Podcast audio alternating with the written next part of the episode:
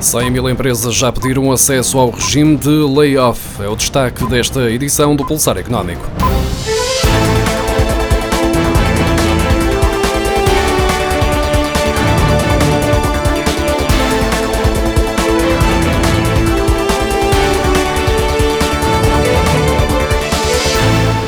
Quase 100 mil empresas pediram acesso ao regime de layoff face à pandemia de Covid-19. De acordo com os dados do Gabinete de Estratégia e Planeamento do Ministério do Trabalho, até à passada quinta-feira, 30 de abril, os pedidos ascendiam a 99.140 empresas, que totalizam um universo de 1.211.880 trabalhadores. Após uma desaceleração no crescimento dos pedidos no arranque da semana passada, voltou a dar um salto com uma subida de quase 3 mil pedidos entre quarta e quinta-feira o que poderá estar relacionado com a aproximação do fim do mês. Ao abrigo do layoff simplificado, os empregadores mais afetados pela pandemia de coronavírus podem suspender os contratos de trabalho ou reduzir a carga horária dos seus trabalhadores, que passam a ter direito a pelo menos dois terços do seu salário. No caso da suspensão do contrato, esse valor é pago em 70% pela Segurança Social e em 30% pela empresa, mas, no caso da redução do horário, o Estado só comparticipa em 70% a retribuição adicional paga ao trabalhador, de modo a que este consiga atingir os tais dois terços em conjunto com a parte do salário que lhe é devida pelas horas de trabalho mantidas.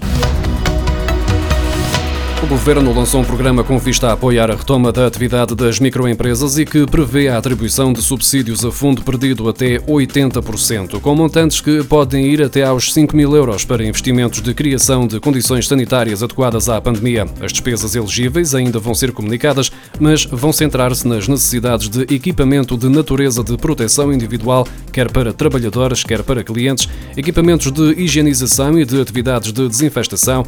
Os apoios podem ainda ser ser canalizados para a criação de serviços de entregas ao domicílio ou de facilitação de mecanismos de teletrabalho. As empresas com perfil exportador estão a resistir melhor ao impacto económico da pandemia, em comparação com as que não têm essa vocação. Só as exportadoras conseguiram manter-se mais em funcionamento, como as diminuições do volume de negócios foram menores. Além disso, têm recorrido menos ao layoff, de acordo com o inquérito semanal do Instituto Nacional de Estatística e do Banco de Portugal. Os resultados do segundo inquérito, que abrange a semana entre 20 e 24 de abril e inclui respostas de 5.800 empresas representativas do tecido empresarial, mostram que, no geral, as exportadoras apresentaram indicadores mais favoráveis em comparação com as outras empresas, apesar de sentirem também os efeitos da crise pandémica. Os efeitos da pandemia de Covid-19 começaram a ser sentidos sobretudo em março e os números do turismo comprovam essa realidade. De acordo com a estimativa rápida do Instituto Nacional de Estatística, no terceiro mês de 2020 assistiu-se a uma queda muito perto dos 50% no número de turistas, principalmente devido à perda de hóspedes nacionais. Em termos de nacionalidades, as visitas de turistas chineses caíram cerca de 80%. Os primeiros casos de infecção apareceram no país no início de março e foi a partir desse mês que os impactos do coronavírus começaram a ser sentidos de forma mais acentuada nos diversos eh, setores, sobretudo no turismo. O Instituto Nacional de Estatística prevê que em março tenham passado pelos alojamentos turísticos nacionais 701 mil hóspedes, o equivalente a uma quebra de 49,4% face ao mesmo mês do ano passado. A Universidade Europeia desenvolveu um estudo sobre os desafios da gestão de pessoas em trabalho remoto, com o objetivo de caracterizar quais os principais desafios que se colocam às empresas, à gestão de pessoas e às próprias pessoas que, na presente conjuntura de combate à propagação da Covid-19, estão a trabalhar remotamente. Embora 65% dos inquiridos tenham revelado que preferiam não estar em teletrabalho, 79% dos participantes identificam o ganho de tempo como a principal vantagem desta modalidade. As principais repercussões do teletrabalho para os portugueses aparentam ser a sensação de maior isolamento pessoal em relação aos outros, o número excessivo de horas de trabalho e a influência negativa na postura. As mulheres, comparativamente com os homens, reportaram um nível de stress mais elevado e a maioria dos inquiridos com filhos identificam níveis mais elevados de stress, cansaço, além do conflito na conjugação entre trabalho e família. A autoridade tributária enviou aos bancos e seguradoras um pedido para suspenderem todas as penhoras de salários, pensões, saldos de contas ou aplicações financeiras. Ao abrigo do estado de emergência, o governo suspendeu até ao final de junho os processos de execução fiscal em curso e impediu a instauração de novos processos por parte das finanças e da segurança social.